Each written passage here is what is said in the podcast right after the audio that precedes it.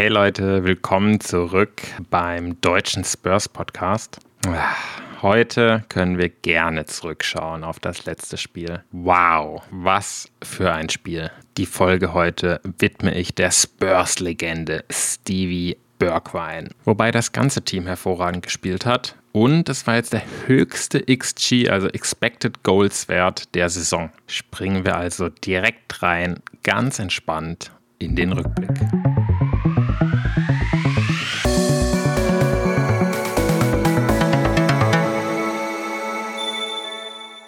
Bei der letzten Episode habe ich ja lieber nach vorne geschaut auf das North London Derby, aber diesmal kann ich ganz entspannt zurückblicken auf unser letztes Spiel gegen Leicester. Vielleicht kurz noch zum äh, Spiel gegen Arsenal. Das wird abgesagt wegen einem Corona-Fall bei Arsenal, wobei meiner Meinung nach eher die Premier League schuld ist, dass die das erlaubt hat und weniger Arsenal. Die haben halt ihre Schuld, weil sie fünf Spieler zu dem Afrika Cup geschickt haben. Ich meine, das ist einfach eine schlechte Kaderplanung, oder?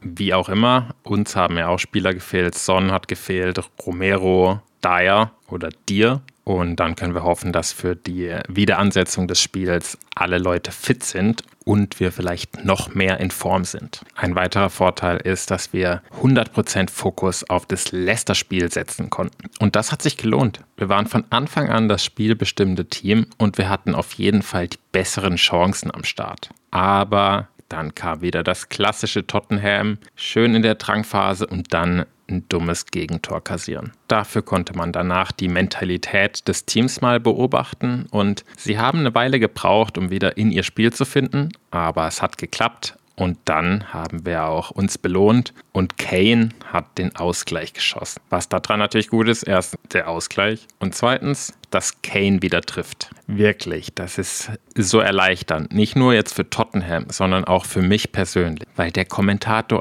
jedes Mal, wirklich jedes Mal die Transfersaga im Sommer wieder hervorholt. Wenn er zehn Minuten nicht trifft, Kane, dann sagen die direkt, hm, das hat ihn ja äh, vielleicht äh, beeinflusst ihn das noch. Der, der wollte äh, ja wechseln zu Man City und äh, jetzt trifft er auf einmal nichts mehr. Jedes Mal sagen die das. Also, ne, sorry, nur kurz habe ich mich hier aufgeregt. Jetzt trifft Kane einfach jedes Mal wieder und dann sehen das die Kommentatoren hoffentlich auch.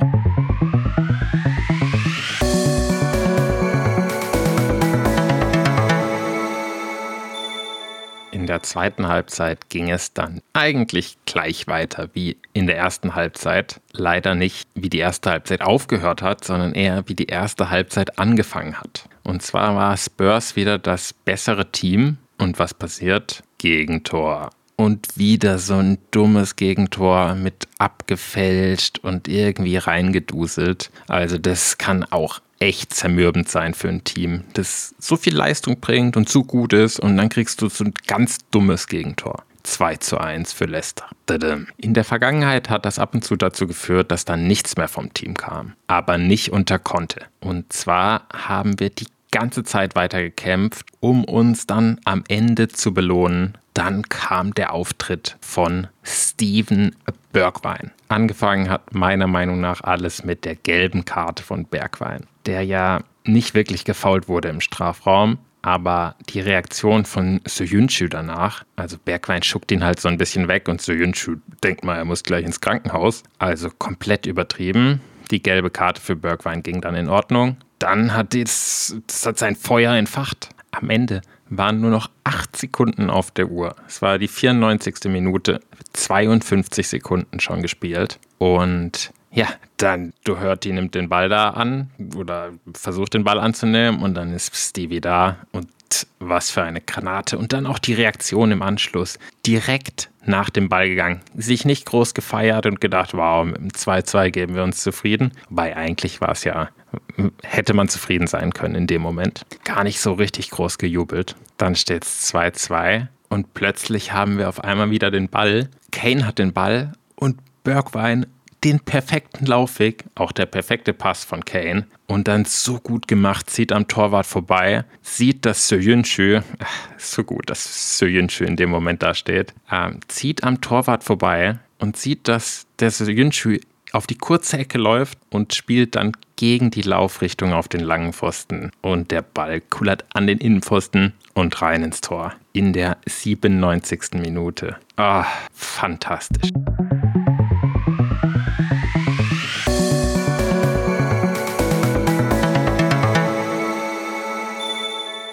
Was für ein Spiel, was für ein Sieg. Das ist so gut fürs ganze Team, für die ganze Mentalität. Und ja, man hat so das Gefühl, dass so die Spurs-DNA nicht so stark ist wie die Conte-DNA.